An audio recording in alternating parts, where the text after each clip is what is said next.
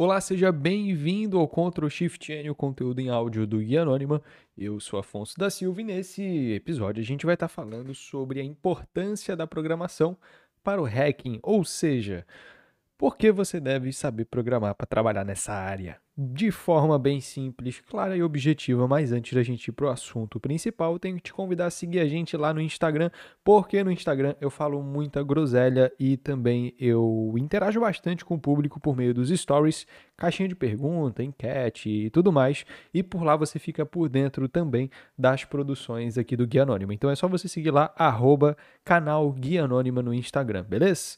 Então vamos lá para o assunto principal, que é o porquê você deve saber programar para trabalhar nessa área de segurança da informação, hacking, etc. O primeiro ponto é: depende muito de qual área você vai atuar, a necessidade ou não de saber programar. Porque dentro da segurança da informação a gente tem muita coisa dentro, não é só hacking, né? A gente tem muita coisa dentro. Então você pode, por exemplo, trabalhar com políticas de segurança da informação, você pode trabalhar com treinamentos e conscientização em segurança da informação, você pode estar trabalhando com parte de gestão, documentação, parte de treinamento no geral, você pode estar trabalhando com adequação para ISO ISO 27000, por exemplo, 27001, adequação para a Lei Geral de Proteção de Dados. Você pode estar tá trabalhando simplesmente com gestão de antivírus, então é fazer ali o gerenciamento do dashboard de antivírus e etc. E para essas áreas não necessariamente é necessário, né? Nossa, não necessariamente é necessário é complicado, mas não necessariamente você precisa saber programar. Né? Você não precisa nem ter conhecimento em programação para muitas dessas áreas, e sim da parte de gestão, documentação, boas práticas e tudo mais para segurança da informação. Agora, quando a gente parte para o hacking, onde a gente tem ali dentro o pentest, o red team, onde a gente tem ali dentro uh, o bug bounty, a gente precisa sim saber programar. Então, se você quiser trabalhar na parte de segurança da informação, né, é, voltada para o hacking, para a segurança ofensiva, por exemplo, você precisa saber programar e caso você queira ir para a área de forense ou para a área de segurança defensiva, a programação ela pode ser um requisito mínimo ou um requisito desejável, né? um adicional interessante. Mas tudo depende também de qual situação você vai estar se adequando. Se você for trabalhar na parte de segurança defensiva, com gestão de antivírus, gestão de firewall e tudo mais, a programação ela pode ser interessante, mas não obrigatória. Agora, caso você vai trabalhar na área de segurança defensiva, com automatização de tarefas, desenvolvimento de bots, monitoramento e tudo mais, a programação ela quase vira uma obrigatória, né? E quando a gente vai para a área de segurança ofensiva, não tem muita escapatória. Ou você aprende a programar e manda bem alguma linguagem, ou você fica limitado às ferramentas. Então você sempre, sempre, sempre vai ter que estar utilizando ferramenta dos outros. Né? Você não vai conseguir desenvolver nada próprio para estar tá auxiliando no seu trabalho, porque você não tem o conhecimento necessário na área de programação. Por isso a programação é tão importante, porque a gente consegue desenvolver ferramentas ferramentas próprias, desenvolver ferramentas pontuais né, para aquele momento, para aquele problema em específico, automatizar ferramentas existentes ou processos próprios e auxiliar no nosso teste no dia a dia. Então, por exemplo, se eu quiser fazer ali uma análise de subdomínios, eu vou usar uma ferramenta pronta, eu vou usar um sublister, vou usar um find domain, eu vou usar alguma ferramenta pronta. Se eu quiser fazer um port scanner, eu vou usar um nmap. Se eu quiser é, fazer um, um, brute force de diretório, eu vou estar usando um dirbuster, um dirb, um wfuzz, né, que também serve para outras funcionalidades e tudo mais. Se eu quiser fazer essas coisas mais triviais, eu já tenho ali um kit de ferramentas pré-definido para isso. Agora, se eu chego no cliente e vejo que ele tem uma situação extremamente específica, eu não vou talvez conseguir encontrar uma ferramenta que faça aquele serviço e eu vou ter que desenvolver uma ferramenta própria. E quando eu digo ferramenta, não pense que precisa ser uma parada gigantesca, estratosférica, com dashboard, com informação na tela e que o console é super. Não. É um script, às vezes, que você executa todo chumbado no código ali mesmo, que você executa e faz o que você precisa, mas você conseguiu desenvolver aquilo. Então, é, o entendimento, o conhecimento de programação para esses aspectos, ele é muitíssimo importante, porque você consegue colocar ali dentro é, o seu conhecimento para facilitar o seu trampo. Então, pô, você tá ali, você sabe que aquilo ali é específico pra caramba e que você precisa desenvolver alguma coisa para resolver aquilo. Você vai lá, desenvolve um script, põe para rodar e fechou. Você resolveu aquele problema, aquele pontual.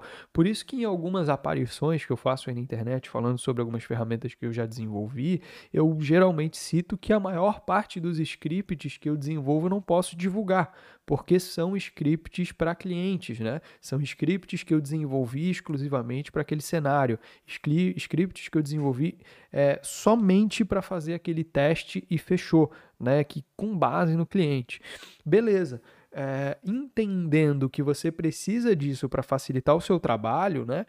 É, ou para automatizar uma ferramenta, ou seja, eu posso pegar lá o Nmap e programar um script em cima dele para quando o Nmap jogar para mim o resultado de portas em aberto, eu já faço uma verificação com o Nuclei. Se o Nuclei entregar uma tecnologia, eu já faço uma verificação daquela tecnologia e você pode ir automatizando processos, coisa que eu também já fiz, né?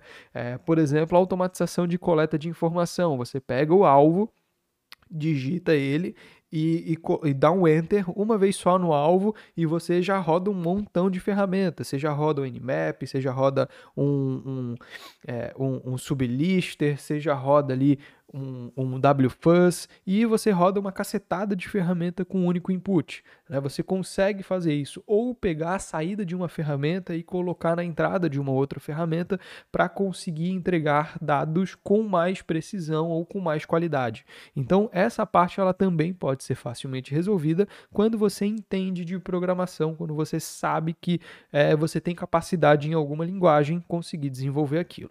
E aí me perguntam muitas vezes quais são as linguagens de programação ideais para trabalhar na área de hacking. E é aí que não existe uma resposta bem definida, porque existem várias linguagens de programação que você pode estar utilizando para te auxiliar. E também, né, você pode tranquilamente deixar o like nesse vídeo e me ajudar com ele. Olha só que insert maravilhoso. Se você está ouvindo esse episódio por outro lugar que não seja o YouTube, dá uma olhadinha no YouTube do Guia Anônima, porque a gente tem muito conteúdo nele, tá? Não tem só o Ctrl Shift N, a gente produz dois vídeos por semana. Um é o Ctrl Shift N e o outro é um outro tipo de conteúdo, beleza? E antes da gente voltar a falar sobre, dá uma olhadinha na descrição do YouTube aqui também, porque nele a gente tem os nossos cursos. E a gente utiliza os nossos cursos para estar tá financiando o conteúdo gratuito aqui no canal, beleza? Dá uma olhadinha lá e segue a gente no Instagram, arroba canal Guia Anônima. Quanto à linguagem de programação, não existe aí uma resposta bem definida, porque a gente tem é, várias linguagens de programação que você pode estar tá utilizando para estar tá te auxiliando no seu dia a dia. E tudo depende muito da facilidade que você tem com cada linguagem e o que você precisa saber sobre elas.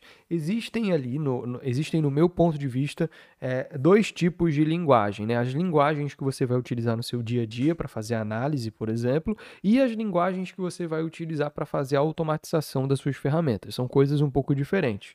Por exemplo, o PHP, o MySQL e o JavaScript são linguagens que você vai estar tá no seu dia a dia caso faça verificações é, de é, aplicações web, né? Caso você faça análise de vulnerabilidade, pentest ou bug bounty, é muito provável que você vá ir para a parte web. E aí você precisa ter um entendimento de PHP, JavaScript, MySQL, né? A linga... MySQL não, né? MySQL eu, eu sacaneei. SQL, né? Que é a linguagem, é costume mesmo, né? Então SQL, que é a linguagem, você vai precisar entender ela. E são linguagens que não são, às vezes, tão interessantes para fazer automatização. Né? Para fazer automatização de ferramentas, você não vai provavelmente usar o PHP para isso, né? mas são linguagens que você precisa entender pelo menos a base delas, a estrutura delas, para conseguir analisar um sistema com qualidade. Da mesma forma, caso você faça análise mobile, né? análise de, de, de aplicações para smartphone, que é onde você precisa entender um Kotlin, um Java, um C++, um C Sharp, um Swift.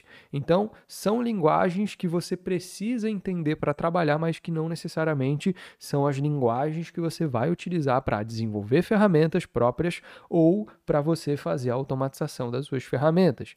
Já vi ferramentas aí desenvolvidas em JavaScript para a área de segurança da informação tá? É, ferramentas pontuais que são rodadas ali e tudo mais. Existe toda a parte de reverse shell com PHP, existe toda a parte de automatização que você utiliza o SQL para isso, mas não são as ferramentas, não são as linguagens utilizadas normalmente para fazer esse tipo de ação. Hoje a gente tem alta para desenvolvimento de ferramentas o Python, o Go e também ali é, nessa briga o Ruby. Né? Temos algumas ferramentas bem grandes no mercado desenvolvidas com essas linguagens, mas a gente tem que citar algumas outras, né? O C++, o C, o próprio C Sharp, que são linguagens utilizadas para fazer algumas ferramentas e também algumas ferramentas bem específicas para sistemas operacionais. Né? A gente sabe que o Windows utiliza muitíssimo C, utiliza muitíssimo C Sharp, e então essas ferramentas, essas essas linguagens de programação, elas são mais indicadas para você desenvolver alguma coisa para o Windows. Quando a gente fala de Linux, de automatização, de comando de, de, de, códigos em linha de comando e etc., a gente tem aí na briga o Python, o Ruby e o Go, e não podemos deixar de citar o Shell Script, que pode ser muito bem utilizado para fazer a automatização de uma cacetada de coisa.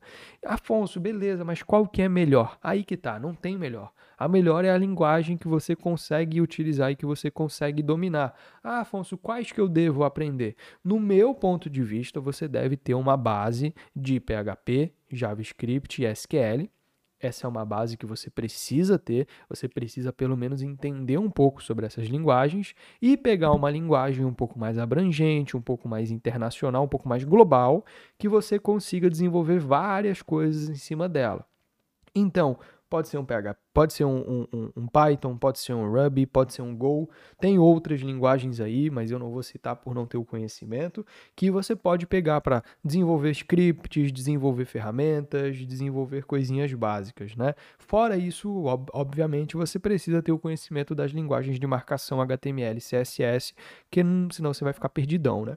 Então, é, existem, como eu disse, várias ferramentas hoje desenvolvidas ali para Linux que são feitas em Python, Python ou em Go ou são feitas em Ruby, né?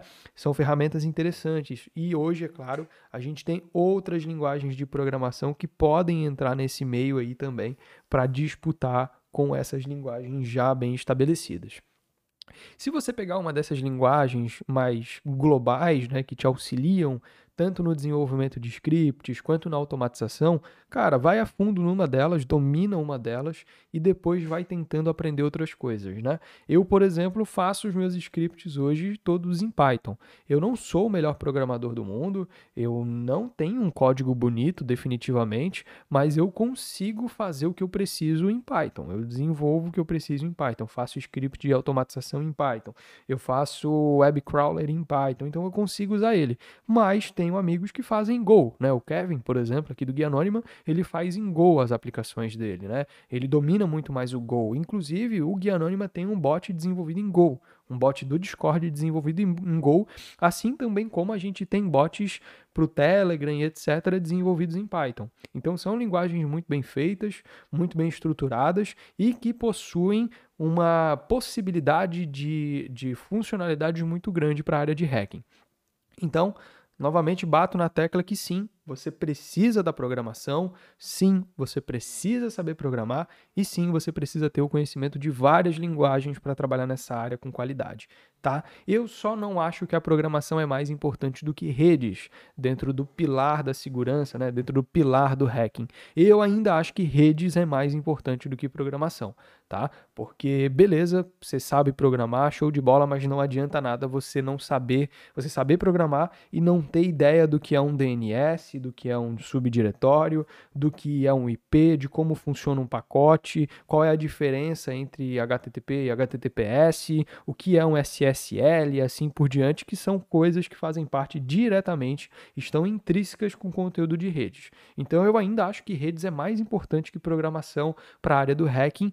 E assim, cara, numa escala de 0 a 10, redes é 10 e, e programação é 9.5, sabe? É uma diferença minúscula entre as duas, tá? Mas você precisa saber programar, adianto e reforço novamente isso.